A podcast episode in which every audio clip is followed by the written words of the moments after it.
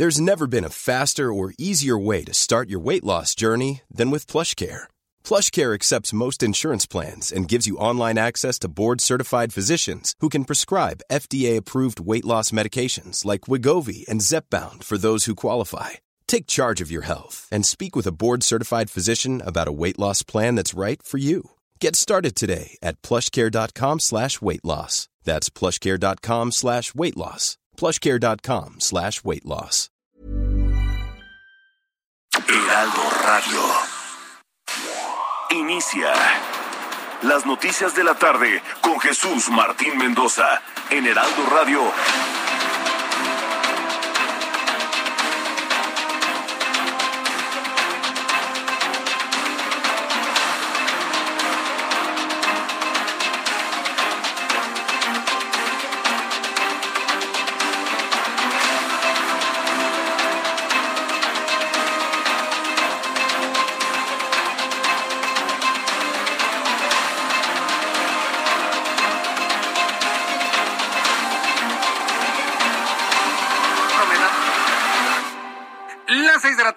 Punto, hora del centro de la República Mexicana. Bienvenidos, muy buenas tardes. Iniciamos el Heraldo Radio correspondiente este lunes, a este lunes, óigame, a este martes 20 de julio del año 2021. Noticias del espacio muy interesantes. Hoy se están cumpliendo 52 años de la llegada del hombre a la luna. Hoy se cumplen 52 años de que Neil Armstrong puso por primera vez el pie del ser humano en la superficie lunar. Y un día como hoy, fíjese, a los 52 años, inicia una nueva era en cuanto a la conquista del espacio. Hoy finalmente el primer turista espacial, Jeff Bezos con su propia empresa, visitaron un poquito del espacio, un poquito del espacio. Todo el mundo, no, que Jeff Bezos que llegó al espacio, no, llegó en realidad a la estratosfera, no llegó tan, tan arriba. Para darle a usted un punto de comparación, Jeff Bezos despegó y llegó a 120 kilómetros de altura, 351 mil pies. ¿Eso qué significa? Bueno, un avión, vamos a hablarlo en kilómetros. Un avión vuela a 11 kilómetros de altura. Jeff Bezos llegó a 120 kilómetros de altura. La estación espacial está a 500 kilómetros de altura. Un satélite geoestacionario está a 36 mil kilómetros de altura. La luna está a 406 mil kilómetros de distancia. Es decir, a 120 kilómetros, pues en realidad fue un vuelo muy altote, vamos a decirlo así. Pero vale la pena, por supuesto, porque a 100 kilómetros de distancia ya es posible corroborar que el planeta Tierra no es plano. La Tierra no es plana, es redonda. Entonces, bueno, pues aunque no lo crean algunos, los terraplanistas, la Tierra redonda, pudieron ver la, redondez de la Tierra, pudieron disfrutar de la gravedad cero, que no ingravidez, porque eso es de embarazadas, gravedad cero, la pudieron experimentar. Y bueno, pues eh, le estaré platicando de estas y otras noticias más adelante aquí en el Heraldo Radio.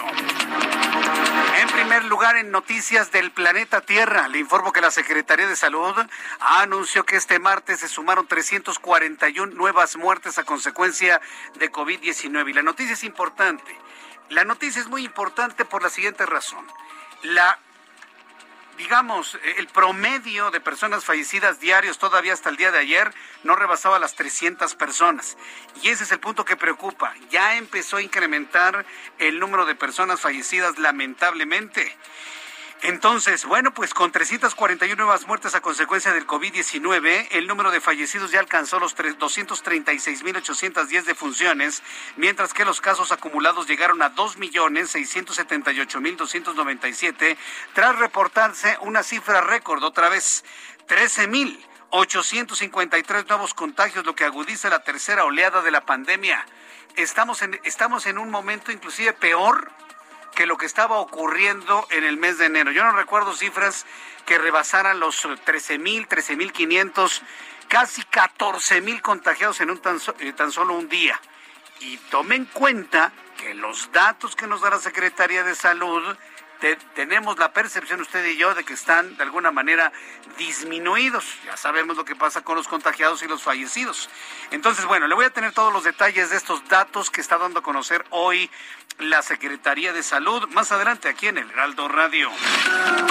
Y con 25 votos a favor, 3 en contra y una abstención, el Congreso de Veracruz aprobó reformas al Código Penal para ya no criminalizar a las mujeres que decidan terminar con la vida de su hijo hasta la semana número 12. ¿sí? Entonces las mujeres que se embarazan, tienen un hijo en su ser y llegan hasta las 12 semanas, si deciden abortarlo, bueno, pues ya no serán penalizadas. Es una forma distinta de decir las cosas, ¿no? Yo, yo sé que es mucho más cruda, pero finalmente es la realidad, finalmente es la verdad.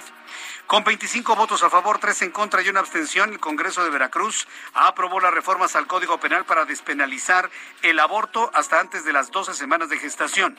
Con esto, Veracruz se convirtió en el cuarto estado del país que despenalice el aborto, además de la Ciudad de México, Oaxaca y el estado de Hidalgo. Lo que no ha dado a conocer el estado que gobierna Ecuitláhuac García, el gobernador constitucional de Veracruz, lo que no ha dado a conocer es cuál es el programa de acompañamiento a las mujeres que deciden abortar, cuál va a ser el presupuesto y en qué clínicas se van a poder practicar estos abortos, porque además los van a querer gratis. Ah, claro, sí, por supuesto. Sí, no, no, pues se, trata de dejar de lado, por la razón que sea, la responsabilidad de madre o padre o nada más de madre y bueno, pues además se quiere que el gobierno lo pague. Hasta el momento no han dicho si el gobierno va a pagar los gastos emanados de la decisión de una mujer de abortar a su hijo.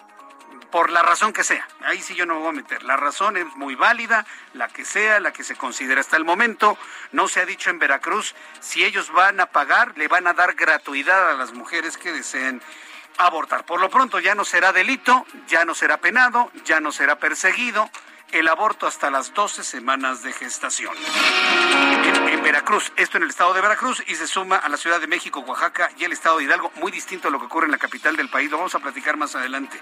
Mientras tanto, el gobernador de Jalisco, Enrique Alfaro, se reunió este martes en Palacio Nacional con el presidente de México, con quien abordó el reforzamiento de la seguridad en Jalisco, principalmente en la zona limítrofe con Zacatecas, mediante un plan de trabajo que será revisado por el titular de la Secretaría de Seguridad Ciudadana Federal, Rosa Isela Rodríguez. Esta es la voz del gobernador de Jalisco, Enrique Alfaro.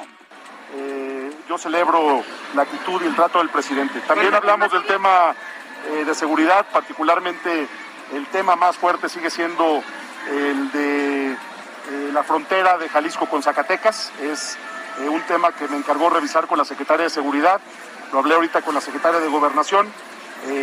los problemas que están pasando del, del otro lado de la frontera de nuestro estado eh, tienen un impacto en Jalisco, están generando un ambiente muy eh, complicado en una de las zonas con mayores niveles de marginación que están teniendo ya impactos incluso en la operación de nuestros sistemas de salud, por ejemplo. Entonces ese fue el tema prioritario en, materia de seguridad lo que finalmente comentó el propio gobernador del estado de Jalisco. Mientras tanto, un tribunal federal rechazó otorgar un amparo al magistrado federal Isidro Abelar Gutiérrez, señalado por Estados Unidos de tener vínculos con el cártel Jalisco Nueva Generación, quien impugnó el auto de vinculación a proceso dictado por su probable responsabilidad en el delito de enriquecimiento ilícito por 12 millones 20 mil 474 pesos. Abelar Gutiérrez también buscaba que se ordenara la modificación de medida cautelar que enfrenta ya que permanece en prisión preventiva en el penal federal del Rincón en Tepic, Nayarit.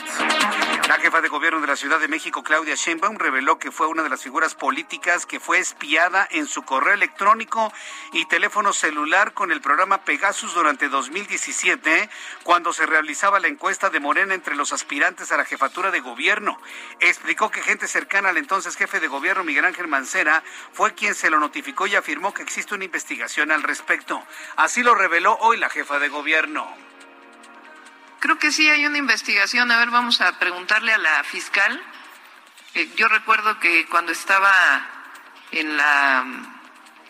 Cuando estábamos con lo de la encuesta a la jefatura de gobierno, se acercó a mí un, algunas personas que trabajaban en la administración anterior para decirme de buena voluntad que estaban espiando mi correo electrónico, mi teléfono, que tuviera cuidado. Esto fue lo que reveló Claudia Sheinbaum. Bueno, pues estaremos atentos a ver cómo va finalmente esa investigación. En China, inundaciones dejan calles y el metro bajo el agua. Imágenes sorprendentes que le presenté en el Heraldo Noticias hoy a las 2 de la tarde, donde el agua le llegaba a la cintura, no hombre, al pecho, a la gente, dentro del metro. Imagínense estar dentro del túnel, que se inunde el túnel, que se inunde el tren, el vagón y el agua le llegue hasta la mitad del pecho. ¿Se imagina? Bueno, eso ocurrió en China que China, después de Europa, está viviendo el peor temporal de lluvias, el peor temporal de lluvias que se recuerde. Las lluvias torrenciales registradas en las últimas horas en la provincia central china de Henan han puesto a la capital Zhengzhou en el máximo nivel de alerta y han forzado la evacuación de más de 10.000 personas. Usuarios colgados de tubos con agua hasta los hombros, calles devastadas, coches flotando, estaciones del metro que parecen ríos son parte de los videos y fotografías que se han publicado tras las, las inundaciones que azotan a la ciudad, tras las lluvias consideradas como históricas.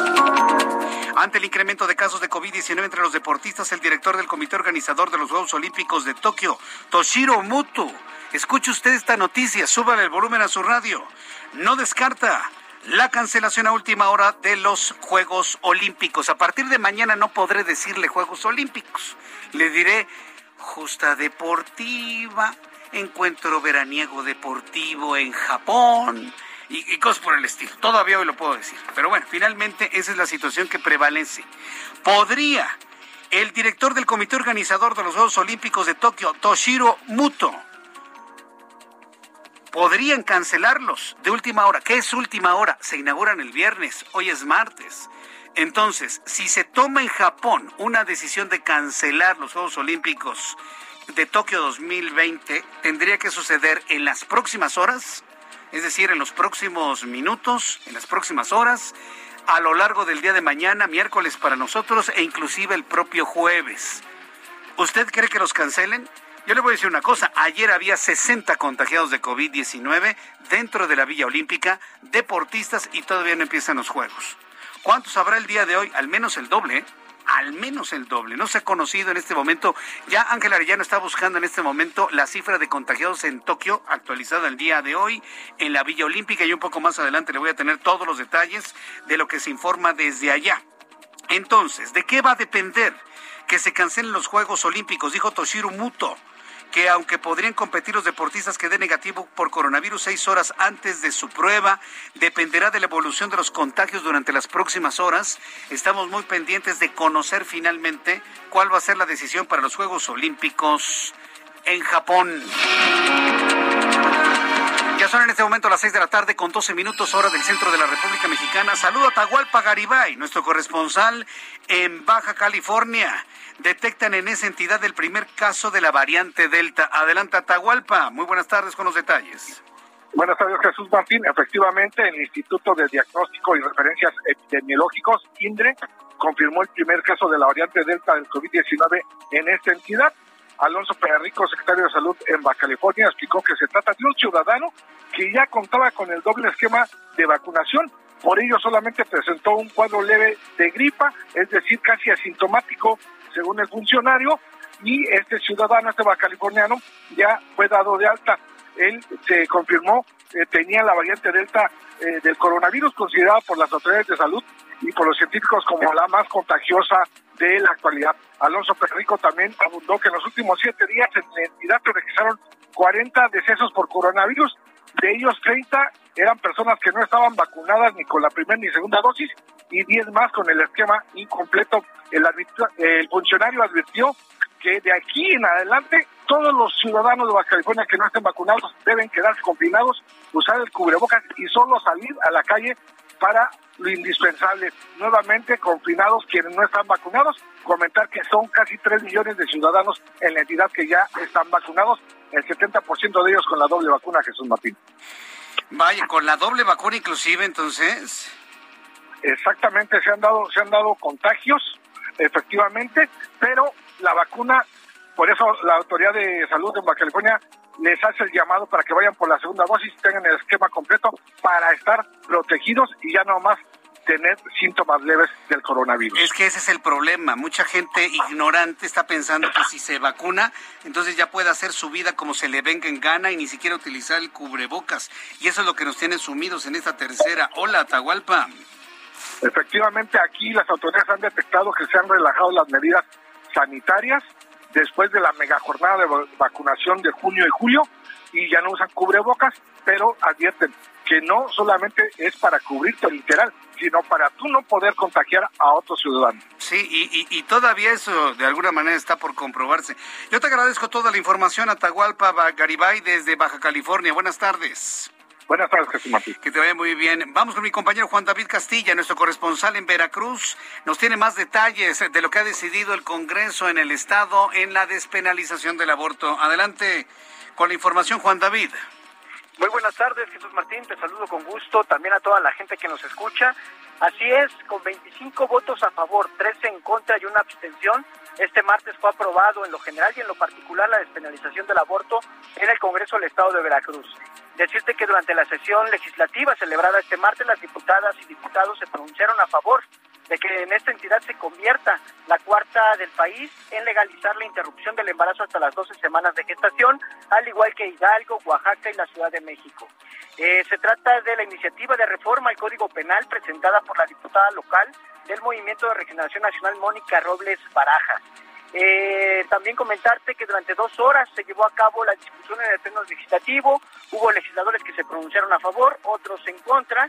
Incluso una de ellas, la legisladora panista Judith Pineda, indicó que dicha aprobación podría abrir la puerta para que en Veracruz se practique el aborto hasta el octavo mes de gestación, situación que consideró reprobable.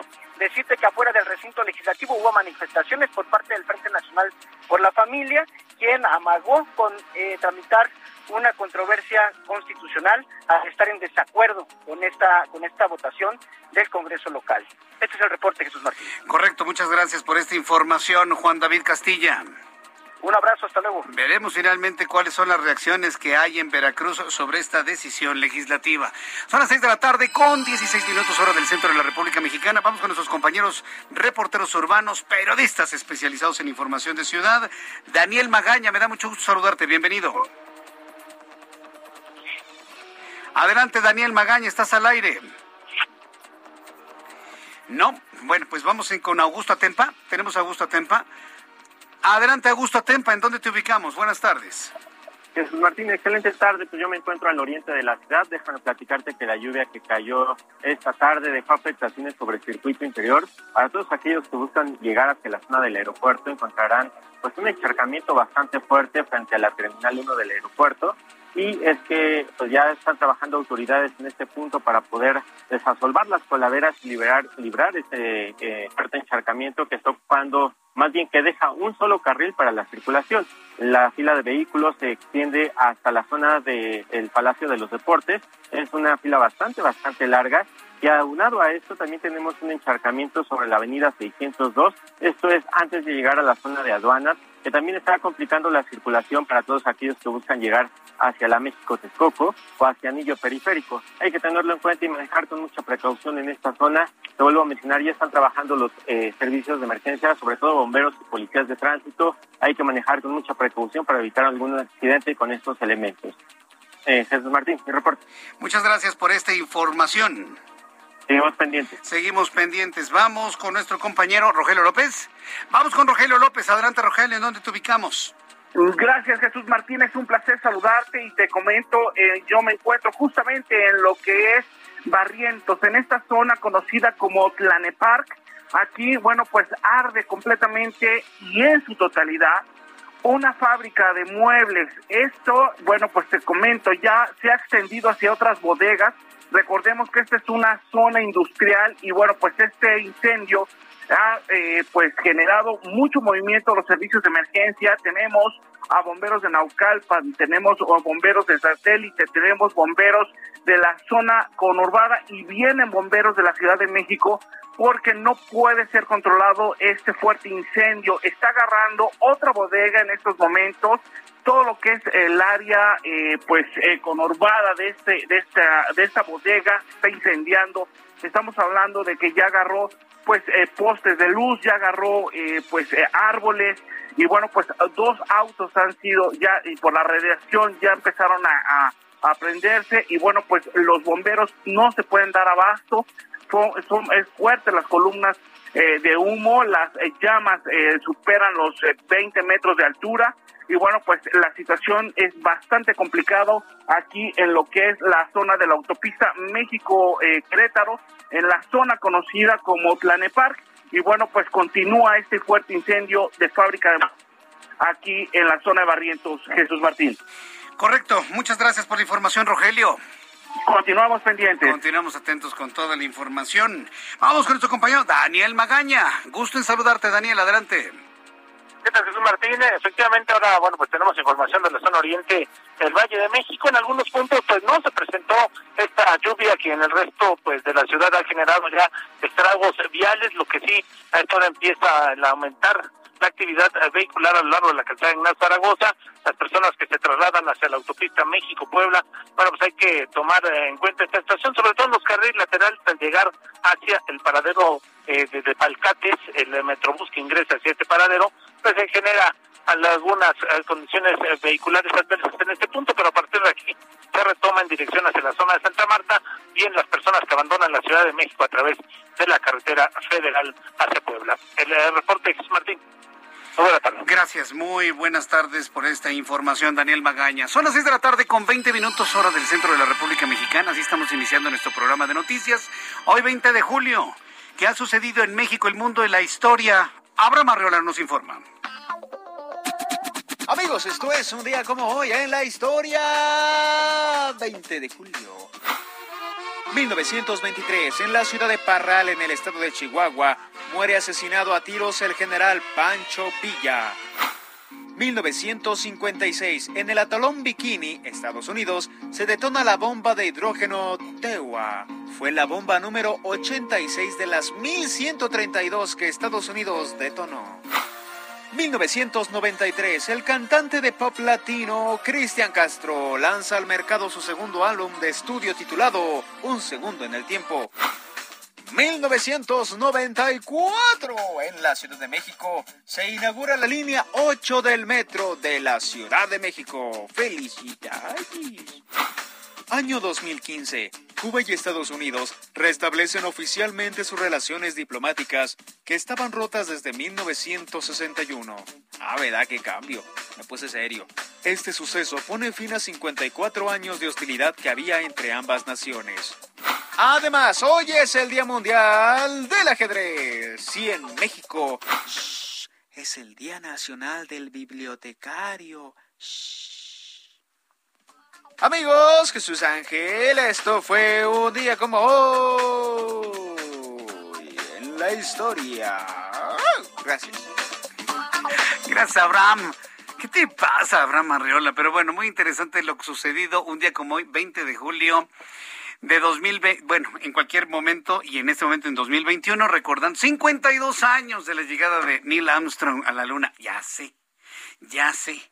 La gente muy inteligente, uy, sí, la gente muy inteligente, muy conocedora, sí, muy culta, dicen que el hombre nunca llegó a la Luna. No, sí, sí, sí. Ahora decir que el hombre no llegó a la Luna es un asunto de gente enterada, culta. Es más, hasta los terraplanistas se dicen ser muy cultos. Y ahora más le voy a decir una cosa.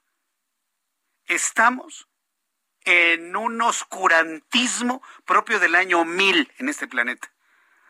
Así que mire, si alguien me dice, no, Jesús Martín, el hombre no llegó nunca a la luna, pues está bien, a mí no me importa. La gente que sí leemos, que sí estudiamos y sí conocemos, sabemos inclusive que hay evidencia que nos prueba que el hombre que los seres humanos, que Neil Armstrong y otros astronautas más sí llegaron a la Luna. entonces, ¿por qué ya no, ya no llegaron? Porque nunca fueron Jesús Martín. está bien, hombre. Mire, yo no voy a meter en esa discusión. Me da flojera. La gente que sabemos de ciencia y que nos hemos metido en el asunto, lo sabemos perfectamente bien. Y no voy, y no voy a, ponerme a gastar ahora tiempo de cuáles son las pruebas, para que usted confirme que sí llegaron allá. Las razones por las que ya no fueron van desde lo lógico que tiene que ver con el asunto de la imposibilidad de explotar la luna.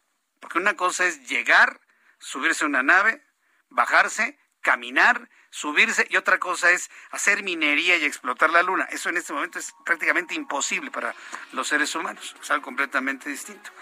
Entonces, la inutilidad de ir a la luna, esa es una de las razones. Segundo, las cuestiones presupuestales. Tercero, las condiciones políticas. Finalmente le ganaron a los rusos y los rusos jamás han desmentido la llegada a la luna. ¿eh? Jamás la han desmentido. Otro asunto. Este, y hasta lo más conspiranoico, ¿no? que si está habitada la luna, que si hay extraterrestres, que si le echaron una bomba para terminar con todos los vestigios arqueológicos de allá. Eso ya es, ya digamos, es harina de otro costal. Pero de que hace 52 años Neil Armstrong logró caminar, estar dos horas junto con Buzz Aldrin en la luna y regresarse, eso prácticamente no tiene ninguna discusión. Vamos a ir a los anuncios, regreso con las noticias. Le invito para que me escriba a través de YouTube, Jesús Martín MX. Escuchas a Jesús Martín Mendoza con las noticias de la tarde por Heraldo Radio, una estación de Heraldo Media Group. Heraldo Radio.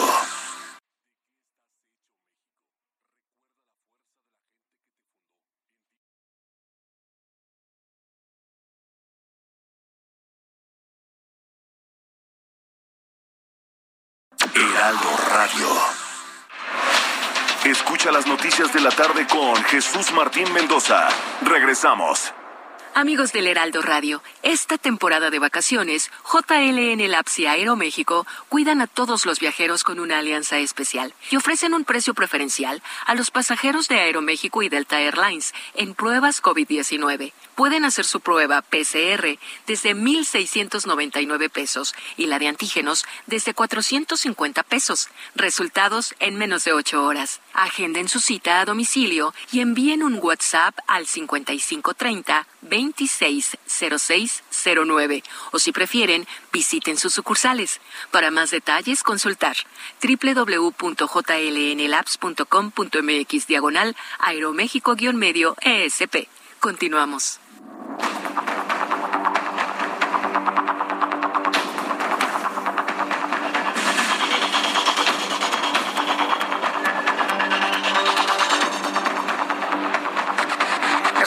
Tarde con 31 minutos hora del centro de la República Mexicana. Bueno, se ha armado toda una discusión, casi casi como que están con quiniel y con apuestas, ¿no? Si se cancelan los Juegos Olímpicos o no se cancelan los Juegos Olímpicos.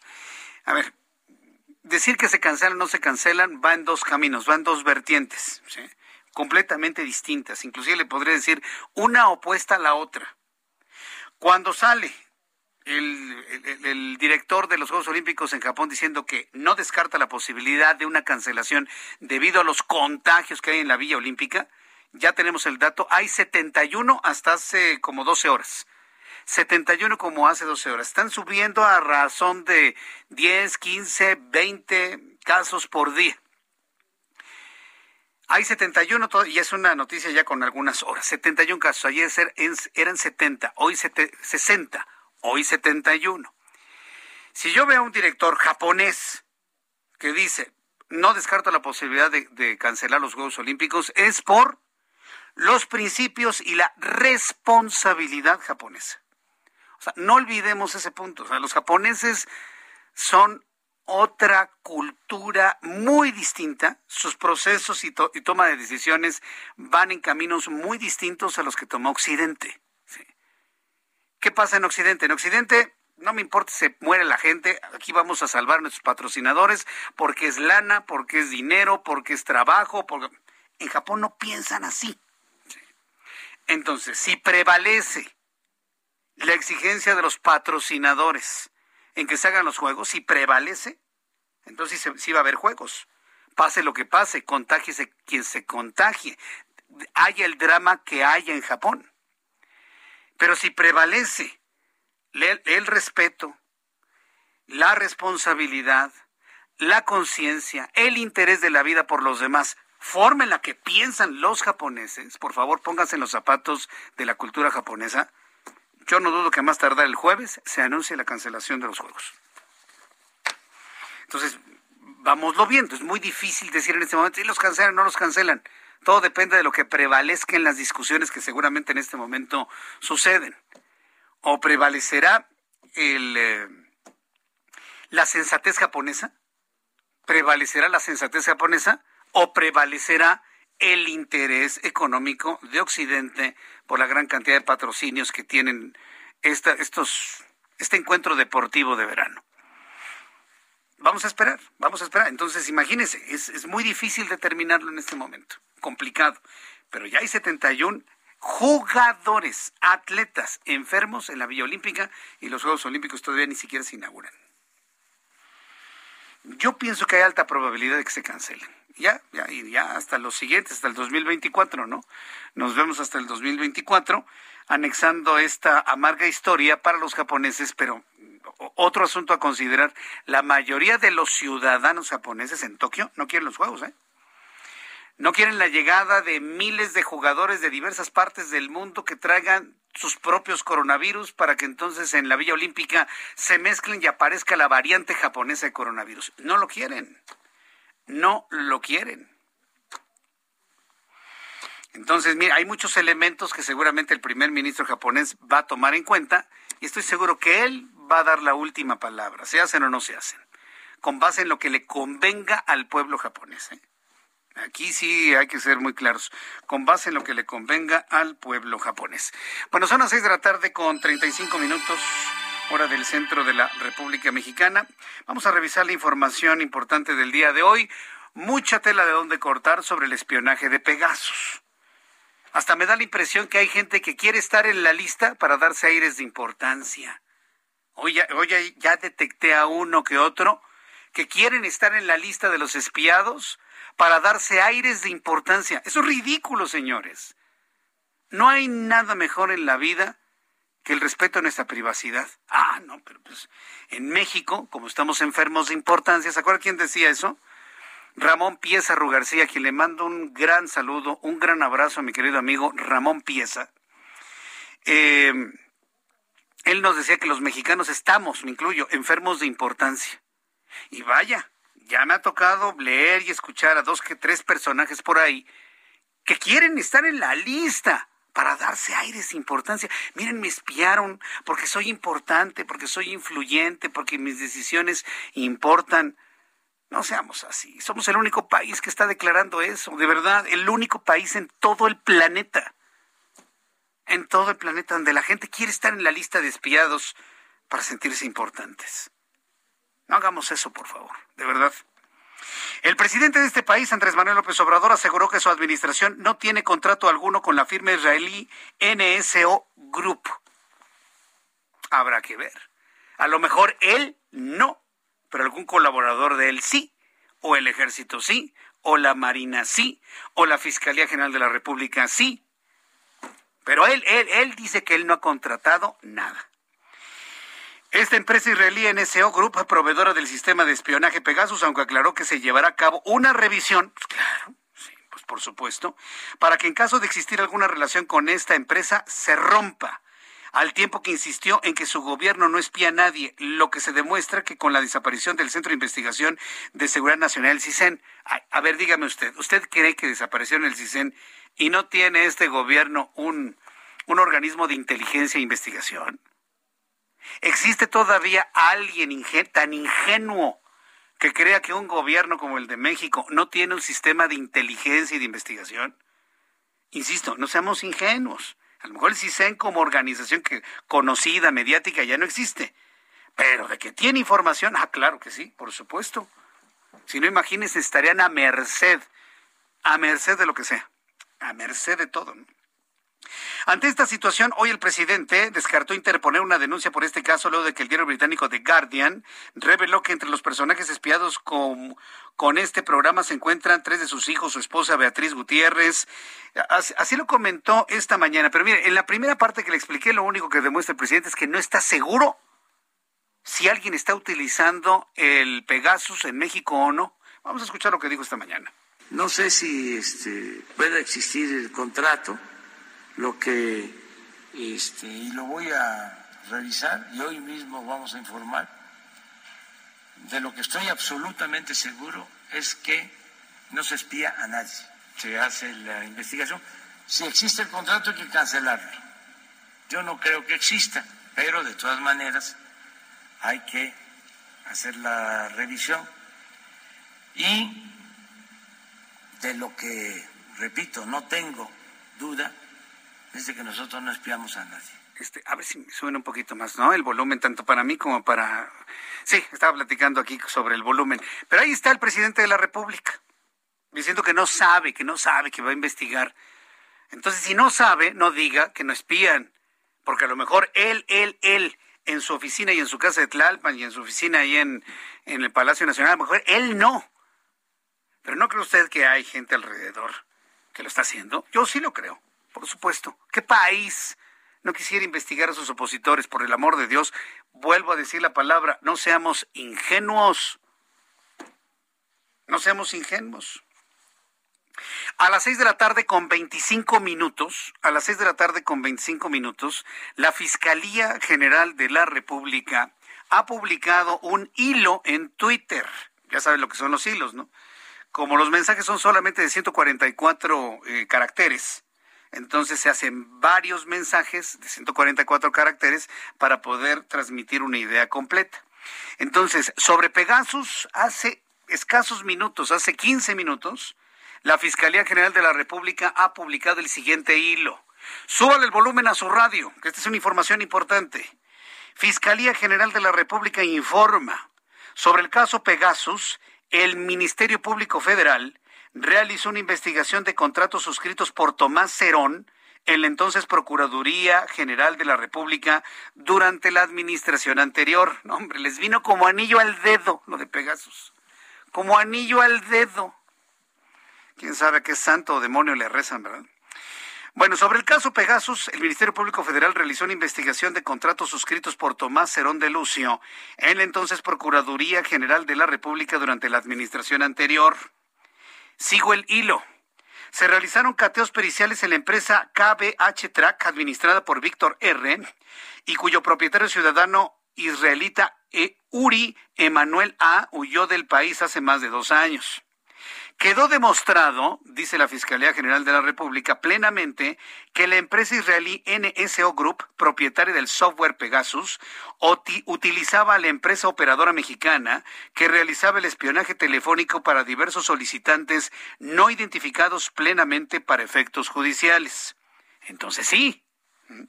Se espera que varios denunciantes puedan aportar sus teléfonos celulares para que se extraiga la información correspondiente para efectos de judicialización. Continúa explicando la Fiscalía General de la República. Se ha solicitado a las diversas entidades del gobierno federal señalen si en sus antecedentes se ha encontrado algún contrato con Pegasus, sin que hasta el momento a la fecha se haya tenido respuesta positiva. Citizen Lab, explica FGR, Citizen Lab de la Universidad de Toronto confirmó que no realizó un análisis técnico forense o pericial de los equipos de teléfonos celulares y no tiene evidencia de que una agencia gubernamental mexicana instalara el malware Pegasus en ningún dispositivo. Esto es lo que ha informado la FGR que añade. También que no hemos analizado equipos de telefonía celular para determinar si algunos intentos de infección fueron exitosos. FGR señala, se solicitó a todas las dependencias de seguridad que pudieran tener equipos de software para realizar intervención de comunicaciones, resguarden toda su información relacionada a la contratación del equipo Pegasus y otros semejantes. Finaliza FGR. En el caso de Tomás Cerón, la información correspondiente a este caso se le hará llegar al gobierno de Israel por los canales correspondientes. Y bueno, pues al final de este hilo, la Fiscalía General de la República eh, da a conocer el boletín 275 diagonal 21, en donde da a conocer detalles de todo lo que de alguna manera ha informado en resumen en estos momentos. Aquí está el boletín, está el hilo. En estos momentos yo le estoy retuiteando el hilo para que quien quiera profundizar en él, leer el comunicado, lo puede encontrar en mi cuenta de Twitter, arroba Jesús MX, arroba Jesús MX. ¿Qué dice en este boletín la FGR? Nada, Nada. Porque ¿qué es lo que queremos saber? ¿Sigue operando Pegasus? ¿Y a quién le aporta esa información? Eso es lo que yo quisiera saber. ¿Quién nos está espiando y si está funcionando en este momento? Pegasus está metido en mi teléfono, el de usted o de cualquiera. Y eso no lo dicen. Mientras no me digan si funciona Pegasus en este momento y a quién le surten la información espiada, todo esto que se ha publicado, la verdad, mire, pues sí es interesante, aporta algo, pero pues, la misma tónica, ¿no? Es atole con el dedo, finalmente, a fin de cuentas. Atolito de fresa, de nuez, champurrado, chocolate, vainillita, guayaba. Hay quienes hacen un atole de limón bastante bueno, de arroz, de avena, de amaranto, del sabor que usted quiera, pero con el dedo. Atole con el dedo. A ver finalmente qué es lo que encuentran. Yo en lo personal pienso que ese Pegasus sigue funcionando y le siguen aportando información clave, importante, a entes específicos en el gobierno mexicano. Por ejemplo, Mario Delgado, quien es el líder nacional de Morena, Mario, de verdad, como dicen los chavos, neta, no digas nada. Porque si encuentran que sí están utilizando o se han beneficiado de información proporcionada por Pegasus, entonces ¿dónde van a quedar tus declaraciones? Dice Mario Delgado Carrillo, dirigente nacional de Morena, que la revelación del espionaje a periodistas, líderes políticos y sociales con el programa Pegasus desnuda el talante autoritario de los gobiernos. ¿Incluimos este también o qué, Mario? A través de un comunicado, Mario Delgado señaló que con el presupuesto público en anteriores administraciones fueron espiados críticos y opositores políticos. Además, refirió que con la llegada de la cuarta transformación, eso es lo que dice él, ¿eh? Se terminaron los gobiernos autoritarios, antidemocráticos y violadores de los derechos humanos. ¿En serio? Porque se cortó de tajo con el uso faccioso de los recursos del país y se desterraron las viejas prácticas ¿Alguien le puede decir al líder de Morena que no escriba esto? Yo le puedo asegurar que hasta dentro de Morena le dijeron, oye Mario, no manches, no inventes. ¿Cómo escribes eso? Pero bueno, yo entiendo, yo entiendo que está haciendo su chamba. ¿sí? Yo entiendo que Mario Delgado está haciendo su chamba, pero nadie puede decir de esta agua no he de beber. ¿O qué? ¿A poco no les, como dicen las abuelitas, no les escocen las manos? ¿sí? ¿Les dan comezón las manos?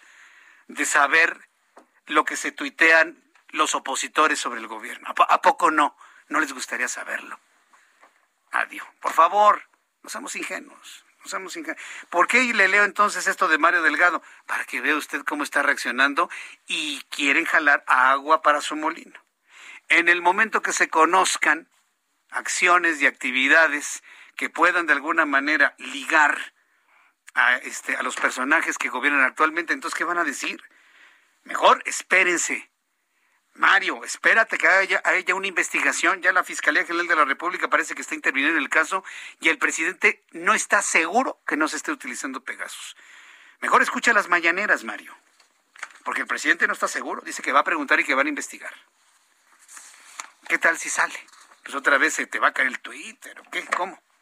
Yo no soy de la, de la idea de que se diga, nosotros no lo hicimos. Espera tantito. en una de esas tienen fuego amigo, ¿eh? O están durmiendo con el enemigo. Mejor no decir nada hasta que se sepa absolutamente todo. En la línea telefónica, vamos a cambiar un poco de tema porque evidentemente esto del espionaje, uh, nos va a dar para mucho, nos va a dar para rato, para rato, para rato. Y vuelvo a insistir, el ser espiado no es algo bonito y algo de qué enorgullecerse. El estar en las listas para darse aires de importancia me parece que no es una actitud correcta. ¿eh? Pero bueno, pues cada quien finalmente decide lo que hace con su privacidad. Por lo pronto, hablemos de COVID-19, de la, enfermedad como tal, del SARS-CoV-2, que es el virus que se sigue transmitiendo. Y ahora que tenemos el incremento en las transmisiones por el virus, oiga, sorpréndase, al ratito le doy los datos con detalle que ha dado a conocer la Secretaría de Salud. 13.853 contagiados de COVID en las últimas 24 horas. Esto es solamente comparable a lo que ocurrió en diciembre-enero. Diciembre-enero, enero de este año. ¿Cómo nos estamos contagiando? ¿Es realmente el virus? ¿Es realmente el virus Delta el que se contagia y vuela más eficientemente y, es más contagioso? ¿O estamos haciendo algo usted y yo que no sabemos y que nos está exponiendo al contagio? Eh, tengo en la línea telefónica a la doctora Ana María López Tamayo. Ella es odontóloga, paramédico de la Cruz Roja e integrante de iniciativa Salvemos Conciencia. Doctora Ana María López, me da mucho gusto saludarla. Bienvenida. Hola, ¿qué tal? Muchas gracias. Muchas gracias. A, ver si logramos mantener esta comunicación porque se me está cortando. ¿Lo revisamos, Ángel?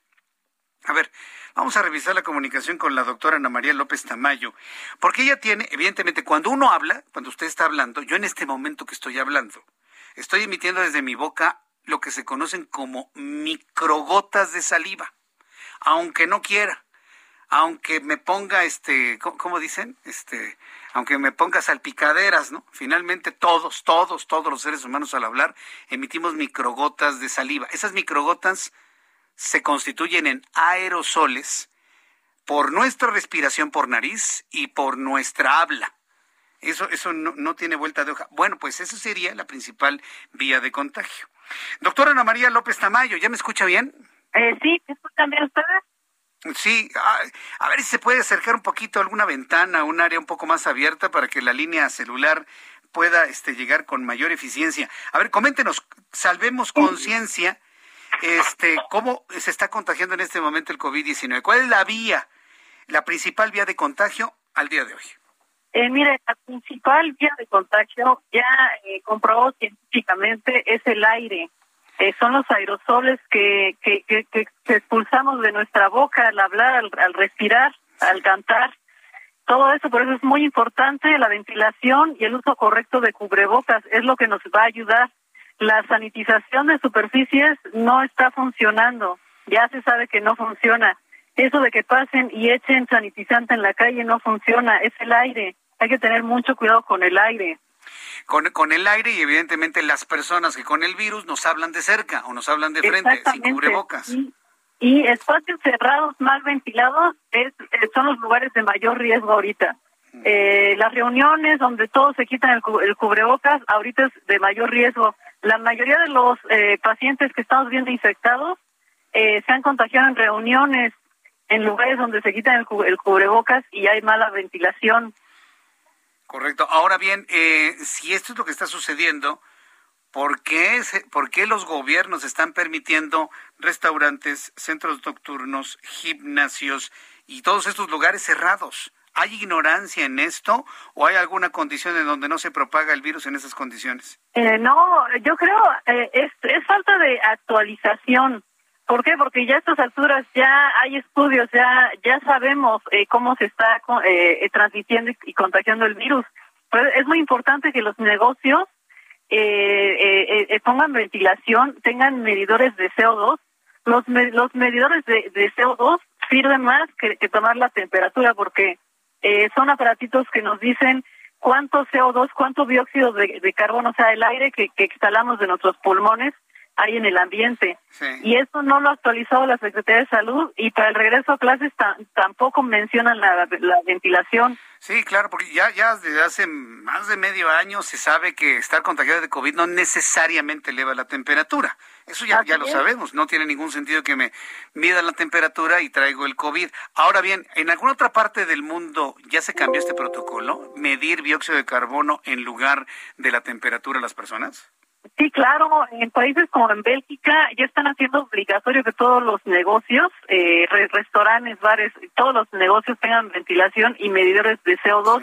Aquí todavía nos piden que pongamos tapetes sanitizantes que no sirven para nada y nos piden que miramos la temperatura. Entonces es muy importante y más con la variante Delta que se actualicen esas eh, medidas. Mm.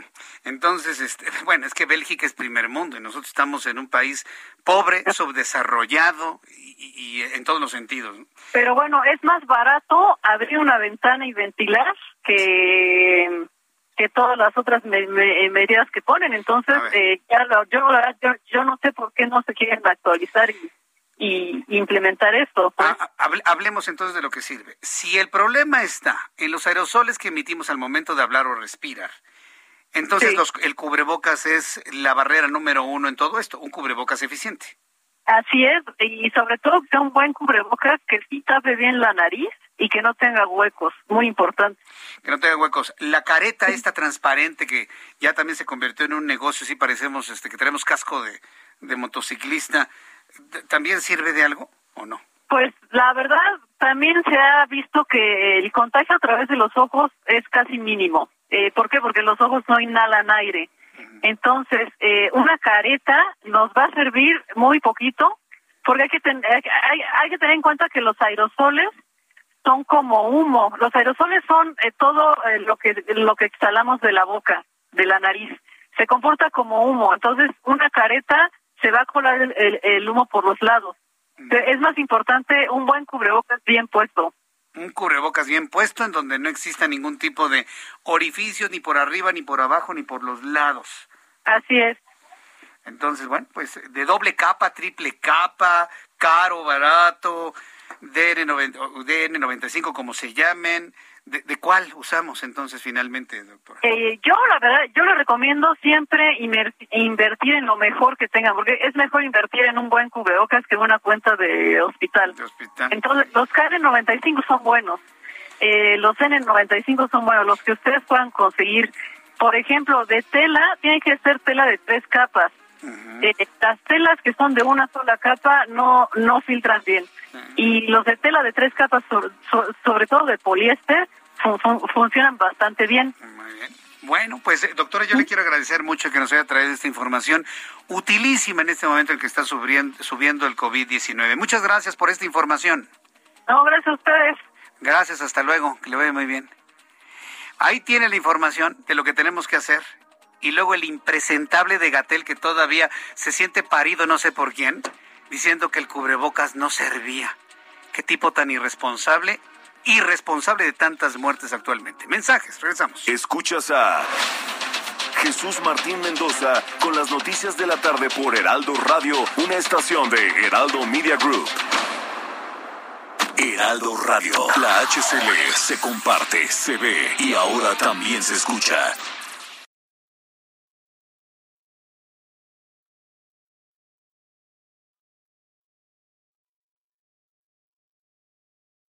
Heraldo Radio 98.5 FM, una estación de Heraldo Media Group, transmitiendo desde Avenida Insurgente Sur 1271, Torre Carrachi, con 100.000 watts de potencia radiada. Escucha las noticias de la tarde con Jesús Martín Mendoza. Regresamos.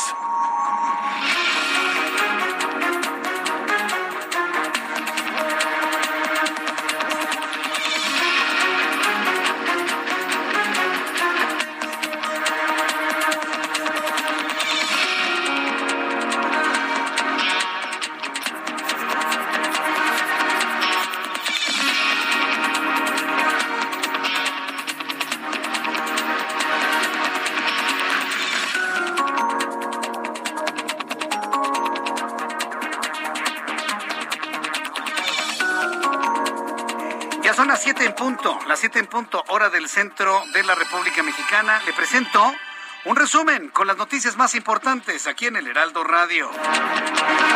En entrevista con nuestro programa de noticias, la paramédico de la Cruz Roja, integrante de la iniciativa Salvemos con la Ciencia, Ana María López Tamayo, habló sobre la tercera oleada de la pandemia de COVID-19 y advirtió que la principal vía de contagio, lo ha dejado en claro, es el aire y toda la saliva que emitimos cuando hablamos lo dejó muy clarito, por lo que los lugares cerrados son el mayor lugar de riesgo, lo que suma una mala ventilación de los espacios. Aclaró la doctora Ana María López Tamayo, para que lo entiendan. Los aerosoles bucales, todos los aerosoles que emitimos al hablar o al respirar, se comportan como humo y pueden entrar a la otra persona por cualquier abertura de su cubrebocas. Esa es la forma de contagio. No sirve tomar la temperatura y los tapetes disquesanitizantes no sirven absolutamente para nada. Esto fue lo que dijo la doctora Ana María López. Eh, mire, la principal vía de contagio ya eh, comprobó científicamente es el aire. Eh, son los aerosoles que, que, que, expulsamos de nuestra boca al hablar, al, respirar, cantar, todo eso. Por eso es muy importante la ventilación y el uso correcto de cubrebocas. Es lo que nos va a ayudar. La sanitización de superficies no está funcionando. Ya se sabe que no funciona. Eso de que pasen y echen sanitizante en la calle no funciona, es el aire. Hay que tener mucho cuidado con el aire. Y espacios cerrados, mal ventilados, es, eh, son los lugares de mayor riesgo ahorita. Bien, pues esto es lo que comentó el especialista. Es el aire donde viajan las microgotas, los aerosoles, el humo que sacamos de nuestra boca y de nuestra nariz para que usted lo entienda. No es la superficie, no es el piso, no son los zapatos, no son las cosas es el que alguien le hable cerca de usted y le emita el virus y usted lo respire. Así. Por eso se llama sana distancia. Manténgase alejado de la gente, porque le puede contagiar el virus. En otras noticias, en este resumen, la Fiscalía General de la República reveló que el teléfono del ex titular de la Comisión Nacional de Seguridad, Manuel Mondragón y Calv, fue intervenido con el software Pegasus. Sus conversaciones con funcionarios de las Secretarías de Gobernación y áreas de seguridad nacional, así como con terceras personas, fueron grabados. La dependencia indicó que hasta este momento la triangulación entre Pegasus, sus operadores y quienes lo contrataban han quedado debidamente comprobados en el primer caso judiciable. En otras noticias, en este resumen, escucha usted el Heraldo Radio. Yo soy Jesús Martín Mendoza. Le informo que tras reunirse este martes en la Ciudad de México con la secretaria de Gobernación, Olga Sánchez Cordero, el gobernador electo de Nuevo León, Samuel García, la invitó a tomar protesta el próximo 4 de octubre y aseguró que es una gran aliada de Nuevo León y refrendó su compromiso de tener el primer gabinete paritario en la entidad. Esto dijo el próximo gobernador neoleonés. Hoy tuvimos una reunión muy importante con la ministra Olga Sánchez Cordero, quien yo conocía desde que era estudiante de la carrera de Derecho, porque la invitábamos a los simposios. Luego fue colega mía en el Senado de la República y hoy gran aliada de Nuevo León. La ministra es una gran luchadora en los derechos y temas de la mujer. Por eso hoy le hice saber que Nuevo León va a tener el primer gabinete paritario de su historia y quizá del país. Muy contenta de la noticia. La invité a mi toma de protesta el 4 de octubre. La esperamos con mucho gusto. Para quien decía que Samuel García nada más era imagen en redes sociales, no, esto es una estrategia política sin precedentes. Tener de su lado a la ministra Olga Sánchez Cordero en la Secretaría de Gobernación, hay que decirlo, gran acierto del próximo gobernador de Nuevo León, Samuel García. Y bueno, pues con esto va a tener sin duda alguna mucho apoyo y por lo menos pues sí, una comunicación muy ágil con el gobierno federal a través de gobernación. Bien por Samuel García, ¿eh? muy bien por Samuel García, que finalmente, pues con esto demuestra que también tiene estrategia política y no nada más imagen en redes sociales. Periodistas de la televisora peruana Willax enviaron una carta al Ministerio de Transporte y Comunicación del país Inca de Perú, donde acusaron al presidente electo Pedro Castillo de intentar limitar la libertad de expresión luego de diversas investigaciones en su contra y la solicitud de una sanción administrativa contra la propia cadena de noticias. Ya le salieron los opositores al peruano. Mientras tanto, tras revelarse la existencia de un documento del Centro de Investigación y Seguridad Nacional, CISEN, en el que se señala de haber sido miembro del Partido Comunista Mexicano, el presidente de este país negó este señalamiento del entonces director de la corporación, Miguel Nazar Aro, al asegurar que desde hace más de 40 años ha sido espiado cuando fue director del Instituto Nacional Indigenista. Esto fue lo que dijo el presidente de este país. No era yo miembro del Partido Comunista. Desde entonces soy miembro del Partido Humanista. Desde hace muchos años. Esta es una historia, pero además vergonzosa, porque no solo era el espionaje, es que crearon grupos para reprimir a opositores, que fue el tiempo de la guerra sucia. Entonces, nunca más eso. Eh, y sería bueno conocer más sobre el, este, quién pagó, de dónde salió el dinero, quién lo ordenó. Esto fue lo que dijo el presidente de la República. No, por supuesto, Andrés Manuel López Obrador no formó parte del Partido Comunista. Le voy a decir en qué partido estaba.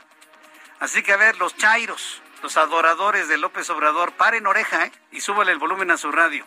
López Obrador no estuvo en el Partido Comunista, estuvo en el Partido Revolucionario Institucional, hoy conocido como PRI. ¿Cómo la ven? Para que luego me sigan diciendo que el PRIAN y que no sé qué tanta cosa.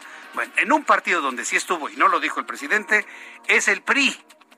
Y esa es una verdad que muchos conocemos. Colombia está viviendo este martes una nueva jornada de protestas antigubernamentales por el Día de la Independencia, justo en el momento en el que se produce la inauguración de la legislatura en el Congreso y en el que el gobierno del presidente Iván Duque ha radicado una nueva propuesta de reforma tributaria, germen de las protestas a finales de abril. Estas son las noticias en resumen. Te invito para que siga con nosotros. Le saluda Jesús Martín Mendoza.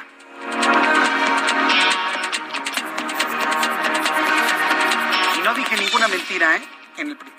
Ya son en este momento las 7 con 8, las 7 con 8 horas del centro de la República Mexicana. Pues sí, me dicen, no, Jesús Martín. No, no, no, es totalmente cierto. Quitamos la música del resumen, por favor. Listo. Bien, vamos con nuestros compañeros reporteros urbanos, periodistas especializados en información de ciudad. Vamos con mi compañero Daniel Magaña. ¿En dónde te ubicamos, Daniel? Muy buenas tardes. ¿Qué tal, Jesús Martín? Eh, bueno, pues ahora sí han empezado a caer algunas gotas de lluvia en el oriente de la ciudad. En cuanto a las condiciones viales, te comento sobre la zona de la calzada Ermita, bueno, pues todavía con obras por la construcción del trolebús elevado, la zona de Santa Marta, pues se generan algunos conflictos para ingresar hacia la zona, pues ya más adelante de pues eh, la zona de Santa Marta, Catitla. Así que pues, hay que tomarlo en cuenta las personas que se incorporan tanto al anillo periférico oriente como de las dimensiones de Santa Cruz Con El reporte, Jesús Martín. Buenas tardes. Muchas gracias por esta información, Daniel Magaña. Seguimos con Augusto Tempa. ¿En dónde te ubicamos, Augusto? Jesús Martín, continuamos en esta zona de la avenida Oceanía y déjame platicarte que aún se encuentra bastante caótica la circulación sobre la avenida 608 para quienes proceden del bosque de Aragón y buscan llegar hacia la colonia Romero Rubio, encontrarán en este bajo puente de circuito interior, en este cruce, pues bastante encharcamiento, por lo que pues se prevé que eh, este este tráfico en la zona continúe y para los que circulan hacia, hacia el sentido contrario, hacia la zona de Catepec, también encontrarán carga vehicular sobre la avenida Oceanía. También circuito interior se encuentra bastante, bastante afectado. La circulación va desde la avenida Insurgentes hasta la avenida Oceanía se encuentra totalmente parada y es que todavía tenemos encharcamientos para los que van hacia la terminal 2 del aeropuerto. Hay que tenerlo en consideración, Jesús Martín, para quienes circulan en la zona.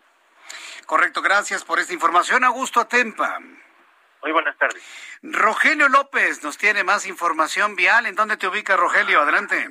Gracias, Jesús Martín. Te comento que, bueno, pues continuamos eh, igual en esta zona del incendio de estas bodegas y, bueno, pues te puedo comentar que ya han llegado bastantes pipas de los municipios aledaños y bueno, pues con ello han tratado de atacar y sofocar las llamas de estas. Te comento, hemos tenido alrededor de cuatro bomberos, los cuales han sido atendidos por intoxicación y bueno, pues afortunadamente nada grave.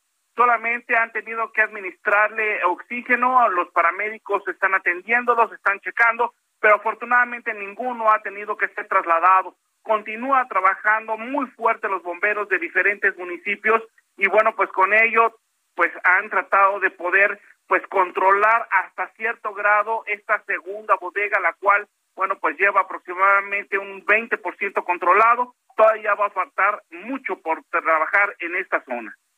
Muchas gracias por la información. Con todo gusto y continuamos pendientes. Gracias por esta información a mi compañero Rogelio López. Ya son las siete con once, las siete con once, hora del centro de la República Mexicana. En unos instantes le voy a tener todos los números de COVID-19. No, no, no, qué cosa, ¿eh?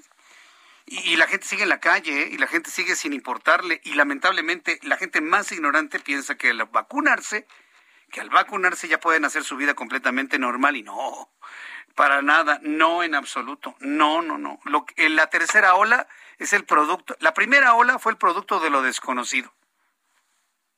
La segunda ola que casi, la segunda ola, pues digamos que la podemos ubicar en enero, diciembre, fue, fue producto, evidentemente, de un incremento impresionante a nivel mundial. Pero esta tercera ola es el producto de la ignorancia. Este es el producto de la ignorancia y la dejadez. No me queda la menor duda. ¿Por qué? Porque la gente tiene que seguirse resguardada en sus casas. Salir lo menos posible. Jesús Martín, estamos a andar en el transporte público. Yo lo sé. Hay cosas que son prácticamente imposibles de evitar. Soy consciente de ello. Pero si va a estar en el transporte público, no le sume ir al mercado, no le sume ir a la playa. El Instituto Mexicano del Seguro Social ayer recomendó que la gente no salga de vacaciones de verano por la velocidad del contagio. Y ya explicamos aquí en el Heraldo cómo es que se está contagiando las personas. En un ratito más le tengo los datos de COVID-19. Regresamos, a, bueno, hablando precisamente de COVID, del cubrebocas, que eso nos lleva al asunto político. Los políticos no saben de salud y López Gatel, este impresentable tipo, sabe, es más político que un responsable, o mejor dicho, es un irresponsable todavía sigue apareciendo sin cubrebocas y siguen insistiendo que el cubrebocas no sirve cuando la ciencia ha aclarado que son los aerosoles bucales los que están transmitiendo el virus. Pero siguen apareciendo sin cubrebocas. Sigue el presidente apareciendo sin cubrebocas y ahí los reporteros que están ahí enfrente respirando todos sus aerosoles de sus discursos de dos horas de todos los días. ¿Qué nivel de ignorancia? Ya lo dijeron. ¿Por qué le comento todo esto? Porque además de lo que ya dijimos del señor Gatel, hoy el gobernador de Jalisco, Enrique Alfaro, acusó al subsecretario de Salud, Hugo López Gatel, de ser un absoluto irresponsable por no querer adecuar el plan de vacunación en Jalisco contra el COVID-19 en zonas donde está creciendo más la pandemia por grupos de edad. Tras una reunión de hora y media con el presidente de este país, el mandatario local, Enrique Alfaro, dijo que el funcionario federal se le ha planteado que un destino turístico tan importante como Puerto Vallarta se pueden concentrar los esfuerzos de vacunación porque el nivel de riesgo es mayor, pero no ha habido respuesta. Escuchemos de qué manera lo demandó y lo acusó el propio gobernador de Jalisco. La cerrazón de López Gatel para poder adecuar un plan de vacunación efectivo que pueda tener diferenciación con criterios territoriales, es decir, que podamos concentrarnos en donde está creciendo el problema y que podamos también abordar a grupos de edad en donde hay un problema mayor, eh, la cerrazón de López Gatel es total. Se lo dije también a la secretaria de Gobernación, eh, nos parece inadmisible que siga habiendo esta postura por parte del subsecretario López Gatel, que ha sido pues simplemente toda la pandemia. Es eh, de veras un absoluto irresponsable. Es un absoluto irresponsable y lo, sabemos. Yo por eso, mire, si lo menciona ahora es porque se convirtió en noticia. Pero desde hace muchos meses, yo, Jesús Martín, en lo personal, he decidido ignorar completamente a López Gatel. No atacarlo, simplemente hacer lo que más le duele. Ignorarlo. Para mí ese tipo no existe. Ya llegará el momento cuando se vaya en estos personajes que en mala hora llegaron a gobernar nuestro país, en donde habremos mexicanos que haremos hasta lo imposible por meterlo a la cárcel y que se lo pasen y que me lo espíen con Pegasus y se lo pasen en post-it rositas a López Gatel. Haremos hasta lo imposible por meterlo a la cárcel con denuncias como sea. ¿Cómo es posible? Vea la cantidad de muertos que hay. No, el cubrebocas da una falsa sensación de seguridad. Hoy es la herramienta principal para evitar el contagio en todo el mundo esa declaración debería mantenerlo encerrado por delito de lesa humanidad. Por eso, ese sería el delito. Pero bueno, todavía quien lo defiende. Entonces, mire, para evitar enojos, mejor el señor no existe. Y se acabó y lo ignoramos. Vamos con nuestra compañera corresponsal en Monterrey, Nuevo León, Daniela García. Gusto en saludarte, Daniela. Buenas tardes. Igualmente, Jesús Martín, muy buenas tardes. Te saludo con muchísimo gusto el día de hoy para comentar pues que el gobierno del estado de Nuevo León hizo un llamado a las empresas y todo tipo de iniciativa privada a mantener las medidas sanitarias necesarias para evitar que se deba dar marcha atrás de la reactivación económica. Hoy por la mañana hubo una reunión del gobernador el gobernador del estado Jaime Rodríguez Calderón, además de otros funcionarios como el secretario de Salud del estado Manuel de la Cavazos, con cámaras empresariales clústeres locales, sindicatos, universidades y hasta representantes de giros deportivos y de entretenimiento, donde se habló del alta de contagios de COVID-19 que ha tenido el Estado en los pasados días. Ahí, pues, el gobernador dijo que se acordó trabajar en conjunto, negocios y gobierno para bajar el ritmo de contagios que se tiene actualmente. Esto, pues, reforzando con las medidas de sanidad y evitar que se dé marcha atrás a la reapertura económica que se espera pues pueda anunciarse este jueves en la presentación del semáforo epidemiológico del estado. Además de esto, pues el gobernador insistió en que si se quiere tener un regreso a clases presenciales, se debe aplanar el crecimiento de contagios, aunque argumentó que no se tienen las condiciones para hacerlo actualmente. Ante esto, pues los empresarios que participaron en la reunión aceptaron reforzar las medidas en los centros de trabajo y otros giros comerciales y de esparcimiento para reducir la ola de contagios, que de hecho la misma autoridad reconoció está a punto de colapsar el sector hospitalario que tiene actualmente disponible en Nuevo León para atender a pacientes de COVID-19. Lo que podemos comentar hasta el momento de lo que se dio a conocer en esta reunión es que las cámaras y todo tipo de, empresarios que estuvieron presentes pues aceptaron las condiciones buscando evitar que más adelante se anuncien cierres eh, a los giros comerciales nuevamente, ya que no es la intención que tiene el gobierno del Estado y buscan mantener la reactivación económica eh, a la par con el cuidado de la salud. Bueno, eso es lo que ha comentado la autoridad por el momento, Jesús Martín. Correcto. Bueno, pues eh, Daniela García, nos mantenemos muy pendientes eh, de todo lo que ocurre allá en Monterrey, Nuevo León. Muchas gracias, Daniela.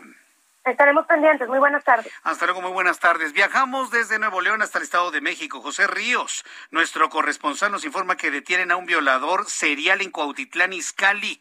Llevaba, ¿Cuántas víctimas llevaba, eh? José Ríos, adelante, buenas tardes.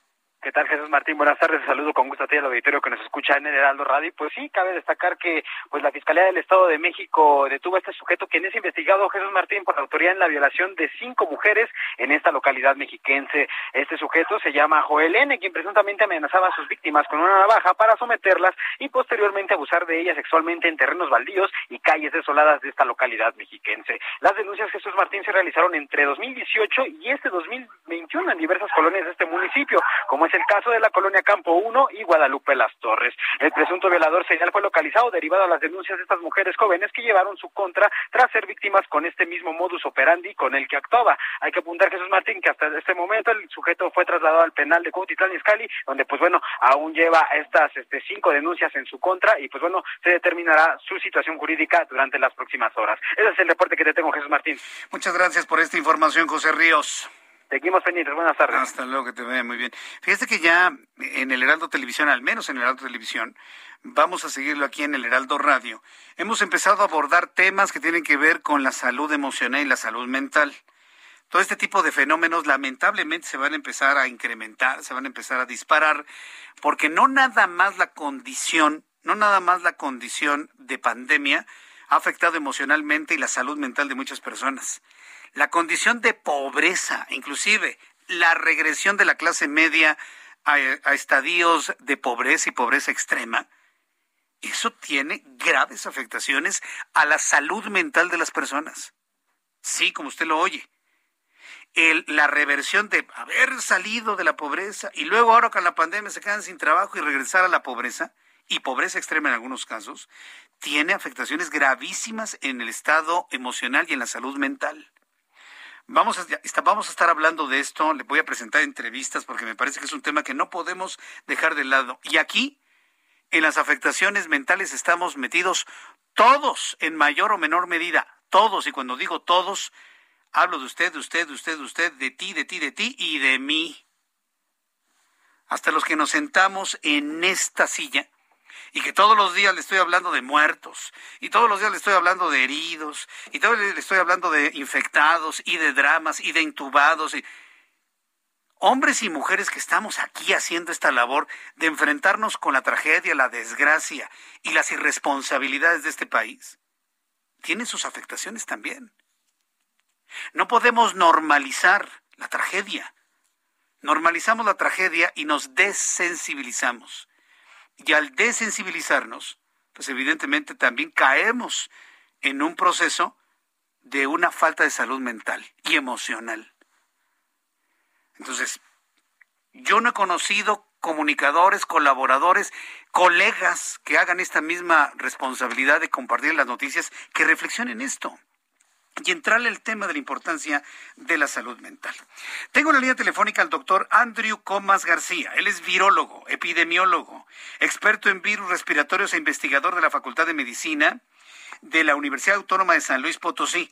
Doctor Andrew Comas, me da mucho gusto saludarlo. Bienvenido, muy buenas tardes. Hola, muy buenas tardes, muchas gracias. Los jóvenes están siendo muy afectados en su emotividad por la pandemia y ahora están cayendo eh, contagiados de COVID-19 y la gente no vacunada. ¿Esta ya es la tendencia que tenemos en, lo, en la llamada tercera ola, doctor Comas? Sí, ahora tenemos una, un virus que es diferente. Nosotros todo lo que hemos aprendido del COVID eh, durante el año pasado, bueno, viene a cambiar bastante con eh, esta variante Delta, que ya es la predominante en el país y es la que está generando este incremento tan grande en casos y que ya empieza también a afectar a eh, los más jóvenes. Y los empieza a afectar por dos razones. La primera razón porque están empezando a salir ya después de todos los trastornos eh, psicológicos y psiquiátricos de un año de, encierro, año y medio de encierro, están empezando a salir ya sin importar las consecuencias. Y segundo, porque tenemos un virus que se reproduce en mucha mayor cantidad que el virus original y se reproduce más rápido en nuestro cuerpo y por lo tanto chavos eh, jóvenes que antes no tenían síntomas ahora sabemos que sí empiezan a tener síntomas y bueno, este es un asunto de volumen. Si tarde o temprano empezamos a tener un incremento importante en los casos en este grupo de edad, pues tarde o temprano va a haber sin duda hospitalizaciones y casos graves y, de funciones. Ahora bien, eh, estamos hablando únicamente de la variante o de la mutación Delta. ¿Qué, ¿Qué, nos va a pasar con otras mutaciones que seguramente van a seguir circulando lo que resta de este año y hacia adelante, doctor? Pues lo que nos queda es, bueno, por, por un lado tenemos las estrategias para controlar la epidemia que también a su vez nos van a o nos deben de ayudar para disminuir el surgimiento de variantes que son aislar a los casos, aislar a los sospechosos y a todos sus contactos. En el momento en que bajemos la velocidad de transmisión junto con la vacunación, que es una herramienta útil, pero la vacunación por sí solo no lo va a hacer, vamos a dejar de tener estas variantes. La variante Delta y la variante Alfa y la variante Gamma surgieron por brotes descontrolados y acelerados en el Reino Unido, en India y en Brasil. Si nosotros no somos capaces de detener este brote, entonces van a surgir nuevas variantes. Bien, doctor. Mire, vamos a ir a los mensajes comerciales. Le quiero pedir que me espere unos minutos aquí en la línea telefónica para seguir conversando sobre esto, porque bueno, hemos hablado de los virus, hemos hablado, hablado de su afectación a las personas más jóvenes.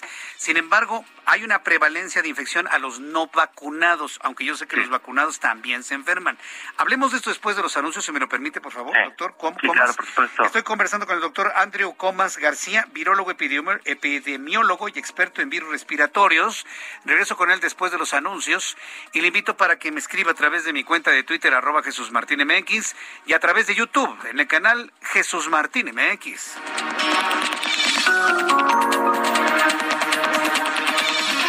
Escuchas a Jesús Martín Mendoza con las noticias de la tarde por Heraldo Radio, una estación de Heraldo Media Group. Heraldo Radio.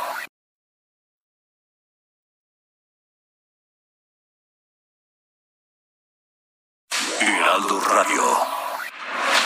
Escucha las noticias de la tarde con Jesús Martín Mendoza. Regresamos.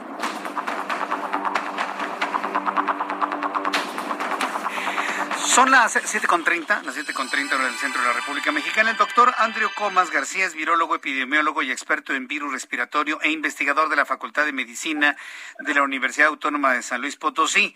Hemos conversado, doctor, sobre el las variantes del virus y las afectaciones a los jóvenes. ¿Qué pasa con las demás personas, sobre todo con los no vacunados y los que se enferman aún estando vacunados? Porque también de esos casos hemos conocido muchos. ¿Qué debemos tomar en, cuenta en torno a la vacuna entonces?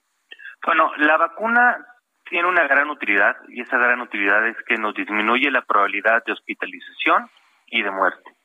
Sin embargo, no es una vacuna que evite la infección y que evite la transmisión. Repito, me disminuye la probabilidad de transmisión y la probabilidad de infección, pero no me la evita. Entonces, ¿qué vamos a empezar a ver en, en, bueno, uno, en la gente no vacunada? Pues la gente no vacunada va a ser mucho más susceptible a infectarse, por un lado. Y por otro lado, sí vamos a ver infecciones en personas vacunadas, pero claro, estas infecciones van a tender a ser más leve y en algunos casos que haya enfermedades de base o mayor edad o estén expuestas, digamos, a una gran cantidad de virus, pues sí podrá haber, em, este, ¿cómo se llama?, enfermedad grave, pero claro, el porcentaje de personas, particularmente mayores de 60 años, que tengan enfermedad leve, pues va a ser mucho menor. Entonces, eh, las personas que en estos momentos están infectando, necesariamente todas son personas no vacunadas con, con y se están infectando con este virus Delta que le llaman del SARS-CoV-2? La mayoría, ahorita el 80% de los casos son eh, caen en el grupo de edad de 16 a 55 años. Sí, esos son el 80% de los casos que aparte representan el, el 50% de la población. Entonces, eh, el, el potencial de esta tercera ola es un potencial muy grande en el cual nos puede generar un brote de grandes dimensiones, porque aparte una población que antes no se movía, que era la población de universitarios hacia abajo, ahora se está moviendo, tenemos mucho turismo, tenemos muchas fiestas, tenemos muchas reuniones y tenemos este desensibilización de la epidemia y por lo tanto, eh, eh, como nos hemos desensibilizado, por ejemplo, con las muertes del narcotráfico, lo mismo con la epidemia, entonces mucha gente piensa que no pasa nada o piensa que porque los demás están vacunados ellos van a estar protegidos. Pues eh, que realmente es un problema, porque entonces estamos ante, ante un error en la transmisión de los beneficios de la vacuna. Hay muchas personas que se vacunan con una, con dos, están haciendo su vida normal, no utilizan el cubrebocas, se van a fiestas, eh, ríen, platican, este, no tienen el más mínimo cuidado. ¿En quién debería recaer, además de los medios de comunicación, la responsabilidad de informar correctamente los alcances de todas las vacunas? Bueno, primero se debe recaer pues en, la cabeza del Estado mexicano y la cabeza de la Secretaría de Salud, que no lo han hecho, que siempre han estado en contra del aislarse, del seguimiento de casos y del uso de cubrebocas. Debemos de entender que tenemos que, a pesar de estar vacunados, usar cubrebocas, evitar aglomeraciones, evitar hacinamientos, si vamos a estar eh, con más personas con cubrebocas en espacios bien ventilados. Y tenemos, eh, y hay un mal entendimiento a nivel mundial. Eh, países como por ejemplo, Israel, que había quitado el uso de medida de cubrebocas, ya está dando este, otra vez está dando cuenta que eso le está trayendo problemas y otra vez quieren volver al uso de cubrebocas. Eh, a partir de ahí, el Gran Bretaña comete el gran error de quitar las medidas para COVID y tarde o temprano van a tener los repuntes porque, porque no se ha inmunizado ni a la mayoría de la población y la inmunización no evita la transmisión. Y le llamaron el Día de la Independencia, ¿no? En el momento que se quitaron los cubrebocas ayer, anteayer. Y aquí en México se vive de facto la independencia, porque basta ver eh, lo que sucede en los centros comerciales, en los mercados, en las playas, las playas mexicanas, doctor. Las playas mexicanas son un hervidero de personas. Digo, hay que entender que este tercer brote empezó gracias al turismo, ¿sí? Es algo que nos debe de, de quedar muy claro esta tercera ola empezó gracias al turismo de que México es uno de los pocos países, me parece, que son ocho, que no piden una prueba para entrar. Y al no pedir una prueba para entrar, pues entonces, ¿sí? Pues nosotros tuvimos la llegada de la variante alfa, luego la variante de, eh, la llegada de la variante este, gamma, y ahora la variante de, la delta, que es pues quien está llevando el grueso de los casos y sí, por lo tanto, quien está generando ya no eh, esta ola, esta, esta ola no, no parece una ola, parece un muro. Sí, sin duda, sí, va para arriba completamente. Doctor eh, Comas, yo le agradezco mucho que me haya tomado la comunicación en este momento aquí en el Heraldo Radio. Gracias por su conocimiento, gracias por la información y seguiremos atentos de una siguiente colaboración. Muchas gracias, doctor. De nada, muchas gracias a ti, que tengan buena tarde. Que le vaya muy bien, muy buena tarde. Bueno, pues este es el asunto de COVID-19 que quería yo compartirle sobre esto. La idea de esta información es sensibilizarnos a no confiarnos sensibilizarnos a no confiarnos, por favor. Con esto le doy los números de COVID-19 al día de hoy. Según la Secretaría de Salud, al día de hoy, se han sumado a la lista de contagiados de manera acumulada 13.853 mexicanos para un total de 2.679.297. 341 mexicanos han fallecido, 341 ayer 138, para un total de 236.810, obvio, cifra oficial, este, minimizada y y calculada, pero finalmente es la cifra oficial, con un índice de letalidad del COVID en México de 8.84%. Son las 7.36, las 7.36 horas del centro de la República Mexicana. Otra noticia importante que debo decirle, porque bueno, el COVID es un tema, como lo hemos dicho, transversal a todas nuestras vidas inclusive al trabajo. Y mire que en las cuestiones laborales, en el trabajo, que tenemos ahora muchas, las empresas más responsables de este país ya estamos haciendo home, office un buen porcentaje de los trabajadores. Los más responsables estamos haciendo home office. Pero hay muchos empresarios que tienen, como, como decían las abuelitas, la cabeza volada, ¿no? Están pensando más en la productividad, en la reactivación económica, mantener los niveles de ingresos para poder pagar a sus empleados, etcétera, etcétera, etcétera, etcétera, antes de pensar, hay que decirlo con toda claridad, antes de pensar en una modificación laboral como la que se plantea actualmente. ¿Se acuerda que este gobierno quiso terminar con el outsourcing, con la subcontratación? Finalmente es un hecho. Bueno, pues quiero decirle que en una investigación que hoy da a conocer el Heraldo de México, aquí la tenemos, en una investigación que ha hecho el Heraldo de México, se revela que a cuatro días de que termine el plazo, el límite para eliminar la subcontratación en las empresas mexicanas, ¿sabe cuántas han hecho el proceso de cancelar su, su empresa outsourcing y contratar a sus propios empleados? ¿Sabe cuántos lo han hecho? apenas el 25%, apenas una cuarta parte de los empresarios. La nota del Heraldo de México dice, sigue en el outsourcing el 75% de las empresas. Este trabajo realizado por Misael Zavala revela que solamente un millón de trabajadores han sido integrados a las plantillas laborales de manera formal y faltan todavía otros tres millones de trabajadores. ¿Por qué no lo han hecho las empresas? Falta de interés, falta de conocimiento, hacer las cosas hasta el último momento, al fin nos van a dar un plazo, al fin nos van a dar una prórroga. Así piensa el mexicano. déjalo, no va, no va a prevalecer, lo van a quitar. No, no, no, no, no va a prevalecer, lo van a quitar. Y en ese pensamiento, el 75% de las empresas no lo han hecho. ¿Qué vamos a hacer en cuatro días? Pues aquí le va la noticia que acaba de dar hace, unos hace unas horas Ricardo Monreal. Usted conoce a Ricardo Monreal, senador del Movimiento de Regeneración Nacional, presidente de la Junta de Coordinación Política en el Senado de la República, un hombre de gran influencia, morenista, ya se destapó para ser candidato a la presidencia de la República, si quiere.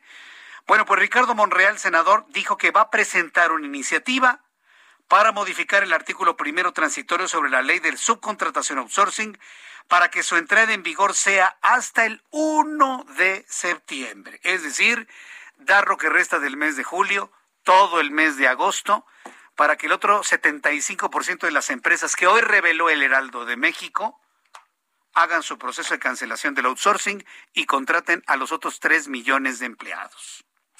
Ricardo Monreal, reaccionando a la nota periodística hoy del Heraldo de México, está anunciando que va a presentar una iniciativa de ley para que la entrada en vigor de la cancelación de la subcontratación entre en vigor a partir del 1 de septiembre y no el 1 de agosto como está establecido.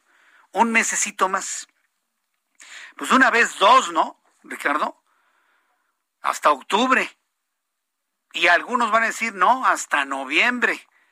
Pues ya, si es noviembre, pues una vez en enero, en enero de 2022. Pero por lo pronto está pensando en el 1 de septiembre. Señaló que los artículos transitorios de la reforma laboral aprobada hace unos meses establece como fecha límite el 1 de agosto para la entrada en vigor del Código Fiscal de la Federación, a la ley, eh, ley de impuestos sobre la renta, a la ley de impuesto al valor agregado, así como a otras reformas vinculadas en esta materia. Bueno, pues interesante sin duda alguna. Ricardo Monreal reacciona a la nota publicada en primera plana del Heraldo de México, en donde se está planteando el dar ir a un mes más para que el otro 75% de las empresas que no han hecho la cancelación de su outsourcing lo hagan a partir del 1 de septiembre. Vamos a ver si finalmente le aprueban esta iniciativa a Ricardo Monreal. En la línea telefónica, Andrea Rocha, abogada, representante legal de los 220 padres de familia de niños con cáncer. Andrea, gusto en saludarla, bienvenida. Buenas noches, Jesús Martín, y un saludo a todos los que nos están escuchando. Siguen con que los medicamentos ya vienen. Hoy salió el secretario de salud en la mañana a decir, presidente, lo logramos, ya va a llegar medicamento. La realidad es que no llega el medicamento, Andrea Rocha, y los padres de familia van a marchar el próximo sábado en protesta porque no hay medicamentos para sus niños con cáncer. Así es, así es. Déjame decirte que lamentablemente pues ya son tres años, ¿no? Prácticamente eh, que las, los pequeños y las pequeñas de los niños con cáncer pues ya los papás también están cansados, ¿no? Están cansados que cada que los papás realizan alguna protesta, cada que los papás interponen algún medio jurídico, salen a decir en las mañaneras que ya van a llegar, y pues son puras mentiras, ¿no? Yo creo que de mentiras ya estamos cansados, te lo digo porque hace 20 días, cuando también estuvimos allí en una, en una reunión con eh, Juan Antonio Ferrer, me acuerdo que mostró unas gráficas en Excel que ya iban a llegar, pero pues yo creo que de gráficas y de dichos ya ya estamos cansados. Frente a esa situación, el día 24, sábado, eh, realizaremos eh, una, una marcha donde vendrán papás de diversos estados de la República, eh, pues para exigir ¿no? el derecho a la salud de sus hijos, para exigirle a las autoridades pues que ya cumplan con el abasto de medicamentos, porque es muy lamentable que han perdido la vida más de 1.600 niñas, niños derivados del desabasto, ¿no? Quiero también mencionarte que se van a, unir a este contingente las mamás del FUCAN que estuvieron afectadas por la desaparición del mismo, ¿no? Y que pues también lamentablemente el cáncer de mama, las mamás que, que, tienen esta enfermedad han pasado muy mal, las mujeres que, que tienen esta enfermedad, también se van a unir eh, las personas de la comunidad LGBT que también se han visto afectados por los antirretrovirales, ¿no? Y en, un, en, en otro contingente vendrán personas que también han sufrido el desabasto de, de medicamentos con, con eh, estoy hablando de personas que, que, padecen diabetes, de personas que a veces sufren hipertensión y tampoco encuentran sus medicamentos en las diversas clínicas del país. Será una marcha por la salud de todas las mexicanas y los mexicanos. Y pues invitamos a toda la sociedad civil a que nos acompañe, a que se solidarice con, con, con, con esto, porque pues al final yo creo que no estamos exigiendo nada que no sea un derecho establecido en la Constitución no estamos exigiendo nada que el Estado mexicano no no tenga la que tiene la obligación de proveer, ¿no? Lo que sí les pedimos es que lleven cubrebocas y si pueden ir vestidos de blanco. Partiremos a las 11 de la mañana del Ángel de la Independencia al Zócalo y pues bueno, la, la invitación es abierta. Qué difícil esto, Andrea Rocha, muy difícil, porque son 220 padres de familia más las mujeres de FUCAM que están luchando por tener medicamentos mientras el gobierno con todo su poder mediático y con todo su poder de convencimiento, y esto ya lo, lo digo para que se entiendan entre líneas, con todo su poder de convencimiento y todo su poder mediático, insisten que sí hay medicamentos. Y, y me encuentro con gente que me dicen que estamos mintiendo y que ustedes son parte de un grupo de derecha conservador que está respondiendo a intereses internacionales para desprestigiar el gran gobierno de López Obrador. ¿Cómo luchar contra eso? Eh? ¿Cómo luchar contra eso, Andrea? Quiero decirte que es completamente falso, porque algo que sí ha aclarado, cada que interponemos un juicio de amparo o una denuncia, uno no puede llegar ante una autoridad jurisdiccional a decir ocurrencias como lo hace el gobierno federal. Cuando nosotros acudimos al amparo o a interponer una denuncia es porque llevamos pruebas. Quiero decirte que derivado de eso ya tenemos también sentencias, tenemos una sentencia definitiva en todo el país, eh, derivado de que el, el propio INS no pudo comprobar que efectivamente a los menores se suministraban las quimioterapias como lo marcaba su carnet de citas médicas. Nosotros no estamos mintiendo, nosotros hemos entregado todas las pruebas. Y pues sí, efectivamente es muy lamentable que lo único que hemos recibido de esta actual administración pues son descalificaciones, solo en sus comentarios, ¿no? Ah, un ejemplo es cuando el subsecretario Hugo López Gatel llamó a los padres y a las madres de familia pues golpistas, que solamente eran 20. Créeme que platicando con, con mamás y papás desde pequeños, decían que, que, no podían con eso y muchas mamás, de verdad te, te, lo digo, empezaron a llorar y decían, nosotros aquí sufriendo en la clínica, que llegamos y nos dicen que no hay, como para ahora tener que aguantar descalificaciones de esta persona insensible que nunca se ha ido a parar a una clínica del país para ver las condiciones en las que están las niñas y los niños con cáncer. Yo creo que eso es muy lamentable. Sí, es muy lamentable y muy triste. En estos días vamos a seguir insistiendo de esta gran marcha, esta gran convocatoria para el próximo para el próximo sábado. Este sábado, este sábado, Andrea Rocha. ¿Dónde podemos encontrar más información? ¿Página de internet, ligas, redes sociales? ¿Cuáles son estas, Andrea? Sí, mira, tenemos eh, un correo para que la ciudadanía nos escriba en caso de que tenga alguna, alguna duda o también de que alguna asociación se quiera sumar. El correo electrónico es marchaquimios.com y pues bueno, quiero quiero decirles que hoy en día es es momento de que la ciudadanía se una y más por una causa tan noble que son las niñas y los niños con cáncer, que hoy, hoy en día nos necesitan. Andrea, muchas gracias por tu sensibilidad, gracias por entregar este trabajo, evidentemente, para en favor de los padres de niños con cáncer. Y bueno, pues seguimos muy atentos con, con todo lo que se esté haciendo en favor de ellos. Muchas gracias, Andrea. Muchísimas gracias, Jesús, Jesús Martín. Buenas noches. Hasta luego, buenas noches. Es Andrea Rocha, abogada, representante legal de 220 padres y madres de niños con cáncer, además de las mujeres de FUCAN que también se van a, a sumar porque les desaparecieron FUCAM, fíjese. Hay un gobierno que piensa que el cáncer de mama, pues, como para qué, ¿no? Ya llegará octubre, ya llegará el mes de octubre, y ahí nos vamos a encargar de que se conozca que FUCAM, pues prácticamente ya no tiene recursos. Ya que estamos hablando de dinero, ya que estamos hablando de finanzas, Héctor Vieira nos informa. Adelante, Héctor. La Bolsa Mexicana de Valores cerró la sesión de este martes con una ganancia del 0.33%, luego de avanzar 160.5 puntos, con lo que el índice de precios y cotizaciones, su principal indicador, se ubicó en 49.256.97 unidades.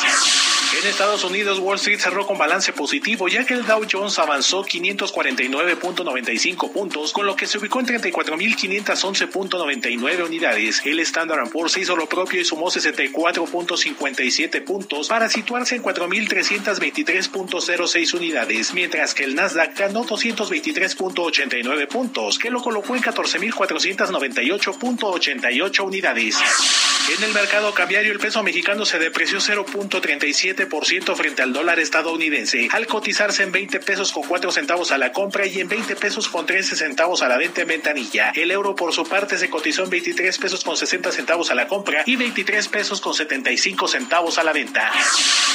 El Instituto Mexicano de Ejecutivos de Finanzas propuso la implementación de medidas fiscales para impulsar la recuperación económica y aseguró que un cambio en el discurso del gobierno federal sobre la inversión privada podría generar hasta un alza del 5.9% en el Producto Interno Bruto durante 2022. Un grupo de expertos, entre los que se encuentra la secretaria ejecutiva de la CEPAL, Alicia Bárcena, llamó a fortalecer y defender la autonomía del Instituto Nacional de Estadística y Geografía, al considerar que es esencial mantener su independencia y evitar a toda costa ideologizarlo o relacionarlo con la llamada Cuarta Transformación.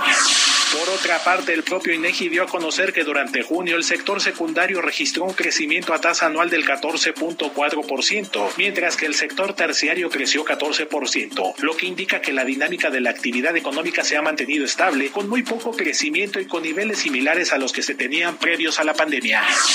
El Instituto Mexicano para la Competitividad advirtió que la Comisión Federal de Electricidad y sus empresas subsidiarias han incurrido en la distorsión de sus estados financieros con el objetivo de compensar sus pérdidas, luego de que entre 2018 y 2020 la empresa hizo movimientos no transparentes hasta por 150.820 millones de pesos. Informó para las noticias de la tarde Héctor Vieira. Muchas gracias, Héctor, por la información de Economía y Finanzas. 7.50. Me da mucho gusto saludar a Roberto San Germain a través de la línea telefónica con toda la información deportiva y los ojos del mundo sobre la decisión final de Japón si mantiene o no la justa, le dicen la justa veraniega. Estimado Roberto, qué gusto saludarte. Roberto. A ver si lo Noches, Jesús Martín. Ah, ahí estamos, ya te escucho, ya Sí, adelante. Ya te escucho yo también bien. Pues aquí estamos para hablar contigo de los Juegos Olímpicos, de esta justa veraniega que estás hablando ahorita, porque pues parece que se podrían suspender, ¿eh? Sí, Ya yo estoy casi seguro que se van a suspender, pero bueno. No, pero mira, están en este problema porque ya estamos a dos días recordando ya los horarios en Tokio. Estamos ya a dos días de la inauguración y Toshiro Moto, que es el encargado sí de dar toda esta cuestión de la organización de los Juegos Olímpicos, pues sí dijo hoy que Toshiro Moto dijo pues que sí podría haber, ¿eh? que podría haber una cancelación de estos juegos, sobre todo porque ya hay varias delegaciones que llegaron y que se han contagiado de COVID-19. Estados Unidos, México, el equipo de béisbol eh, tiene esos problemas.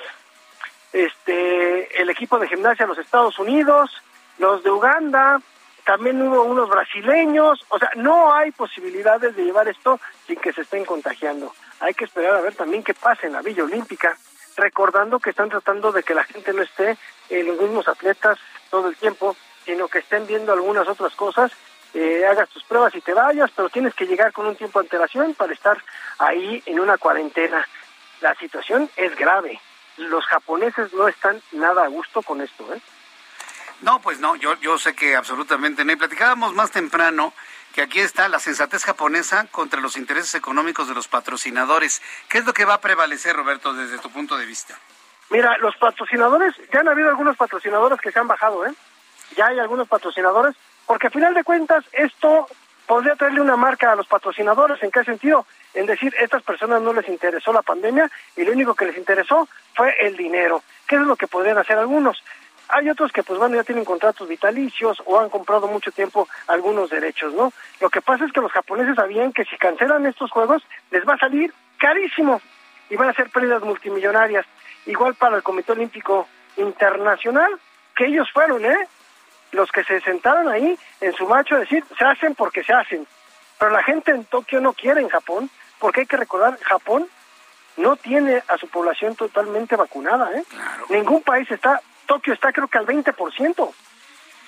Tokio está al 20% y además con la posibilidad con tantos viajeros hacia Tokio que surja la variante japonesa, la Epsilon o la que le siga en el en el alfabeto griego, ¿eh? con alta Pues sí. probabilidad de eso. ¿eh? Pues sí, porque ese es uno de los problemas, es el miedo que tienen unos, que se junte la Delta con otra, con la de Sudáfrica, con la de Inglaterra, con la de Brasil, con la que tú quieras, y salga un supervirus. Pero bueno, a ver qué sucede, pero dicen que sí se podría dar eh, de último momento la cancelación de estos juegos, ¿eh? Tendría que ser la cancelación que ya en las próximas horas, mañana miércoles, a más tardar el jueves. No veo otra manera, Roberto. Hay que recordar que ahorita ya para ellos es jueves. Recuerda que para ellos ya nos ¿no? llevan bastantes horas. Hoy es, hoy es, hoy es martes, ah, tienes razón, hoy es martes, ¿no? Ajá. Sí, Allá para ellos son en este miércoles. momento las 8, son las 10 de la noche del Sí. miércoles. Allá. Ya son, ya es miércoles allá. Sí. ¿no? Y la noche del miércoles allá. Exacto, entonces ellos tendrían que avisar en 24 horas, porque hay que recordar que el evento se inaugura el viernes, en la madrugada de nosotros. Correcto. A ver, de- de- de- déjame ver, son 14 horas de diferencia. No, miento, son las 10 de la mañana, de- Mañana. del miércoles allá, en este momento. ¿no? Exactamente, ahorita ellos ya están el miércoles. Ya están el miércoles 10 de la mañana. Entonces, en las siguientes horas podría darse la noticia en caso que se decida que, que el primer ministro lo haga, ¿no? Yo creo que él va a ser el que va a dar la última palabra. ¿Tú cómo lo ves? Pues sí, tendría que ser el primer ministro, también el señor Paz, y también el, el- el- el- el- el encargado de los Juegos Olímpicos, el señor Muto. Mi querido Roberto, estamos muy pendientes para mañana a ver finalmente qué decisiones han tomado. Muchas gracias por tu participación. Que tengas muy buenas noches. Igualmente, el señor Jesús Martín, y buenas noches para todos. Gracias, Roberto San Germán. Ya nos vamos, muchas gracias por su atención. Nos vemos al ratito, a las eh, 10 por el 10, a las 10 de la noche por el canal 10 de su televisión. A nombre de Salvador García Soto, en el programa de televisión, lo voy a estar acompañando con las noticias de 10 a 11 de la noche. Y mañana a las 2 por el 10, 6 de la tarde, Heraldo Radio. Yo soy Jesús Martín Mendoza. Por su atención, gracias y que tenga usted muy buenas noches. Esto fue las noticias de la tarde con Jesús Martín Mendoza. Heraldo Radio. La HCL se comparte, se ve y ahora también se escucha. Hi, I'm Daniel, founder of Pretty Litter. Did you know cats tend to hide symptoms of sickness and pain? I learned this the hard way after losing my cat, Gingy. So I created Pretty Litter, a health monitoring litter that helps detect early signs of illness by changing colors, saving you money and potentially your cat's life. Pretty Litter is veterinarian developed, and it's the easiest way to keep tabs on your fur baby's health right at home. Go to prettylitter.com and use code ACAST for 20% off your first order and a free cat toy. Terms and conditions apply. See site for details.